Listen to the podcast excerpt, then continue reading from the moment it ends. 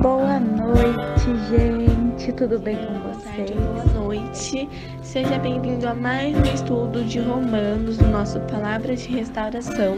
Se você não Beatriz e esse é mais um Palavras de Restauração. Bom dia a todos vocês. Olá, você está ouvindo Palavras Olá, de Restauração. querida irmã e minha querida irmã. Em nome do Pai, do Filho e do Espírito Santo. Boa noite, gente. Tudo bem com vocês? restauração e é com muita alegria que nós iremos estudar mais um Que bom tê-lo novamente aqui conosco. Meu nome é Maria Carolina e faço parte do grupo Restauração. Olá, querido ouvinte. Bom dia, boa tarde ou boa noite. Se você não me conhece ainda, meu nome é Isabelle Caetano e eu estou aqui juntamente com vocês para darmos continuidade ao nosso estudo a carta a Hebreus. Hoje, os nossos versículos propostos estão lá no capítulo 12.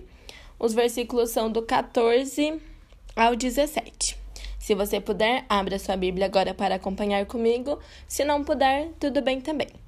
Antes de começarmos, eu peço para que vocês rezem comigo uma oração do Espírito Santo, para que ele esteja presente durante todo o nosso estudo, iluminando a nossa mente e presente no nosso coração.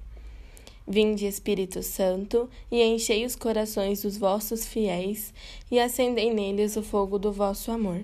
Enviai o vosso Espírito, e tudo será criado, e renovareis a face da terra.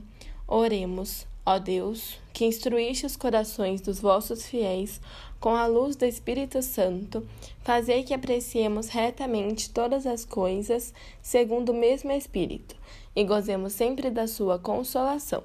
Por Cristo Senhor nosso. Amém. Bom, se você puder, como eu disse, você abra lá em Hebreus, no capítulo 12, e os versículos são do 14 ao 17. Ele começa dizendo assim: Procurem estar em paz com todos. Progridam na santidade, porque sem ela ninguém verá o Senhor.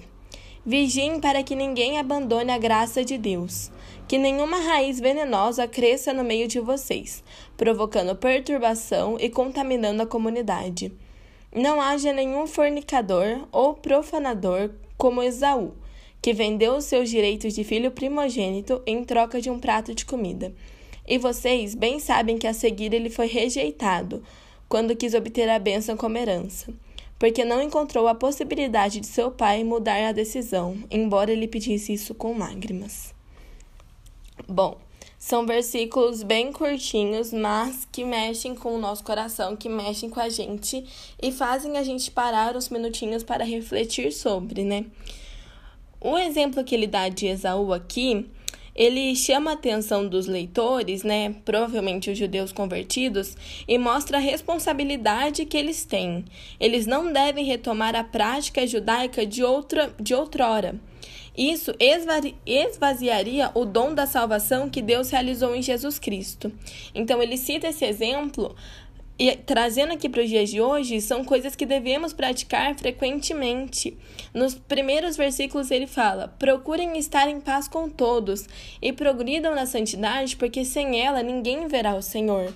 Então não adianta a gente rezar para sair de uma situação e quando a gente sai dela, quando a gente se livra desse vício, desse pecado, que seja, a gente volta atrás várias e várias vezes. A gente não pode fazer isso.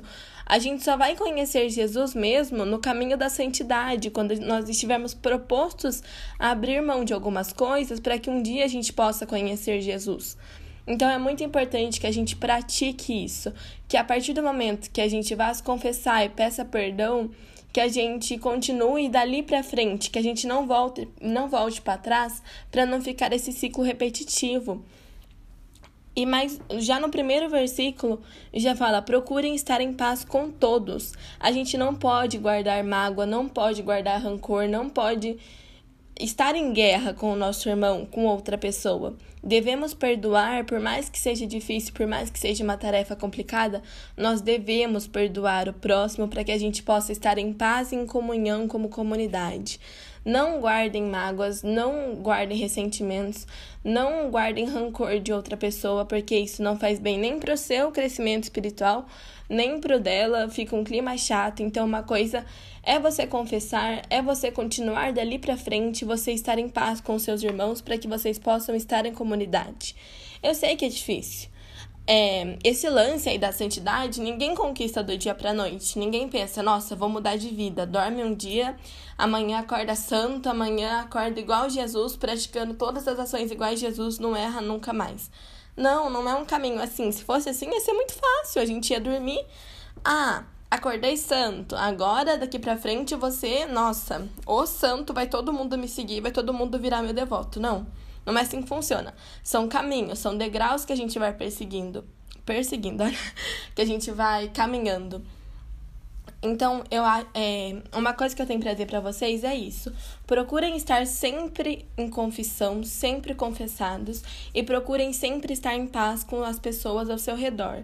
Ame o próximo, pratique essas ações para que aos poucos a gente possa conquistar a santidade. Não é um caminho fácil, mas a gente não pode nem pensar em desistir dele.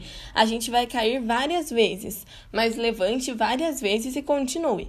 Não fique nesse ciclo repetitivo de agora você melhor, fica três dias seguindo aquilo que planeja, depois volta. Daí vai e volta, vai e volta. Desse jeito você nunca vai para frente de verdade. Você vai ficar nesse ciclo indo e voltando, indo e voltando, indo e voltando. Então, é isso que eu quis trazer para vocês hoje de reflexão, que a gente procure realmente estar em paz, porque nada compra a nossa paz nesse mundo. Abra mão de algumas coisas para que você possa perdoar o outro, para que você possa estar em paz, inclusive com você mesmo, e o seu coração seja um lugar bom para o Espírito Santo habitar, que ele não seja um lugar carregado, que ele não seja um lugar onde não dá para fazer morada, porque aí complica muito, muito, muito, muito você continuar sendo uma pessoa melhor. Estar em paz com você e com outras pessoas é um pilar fundamental para que a gente fique bem e para que a gente consiga viver a nossa vida daqui para frente. E essa é a reflexão. Então, eu espero que vocês possam ler essa passagem de novo, que vocês possam pensar nessas situações que talvez vocês estejam presos, estejam vivendo, e que vocês procurem ser pessoas melhores e que se cair, levanta, mas procure a santidade para que um dia você possa estar face a face com Jesus. E até semana que vem. Um beijo, fique com Deus.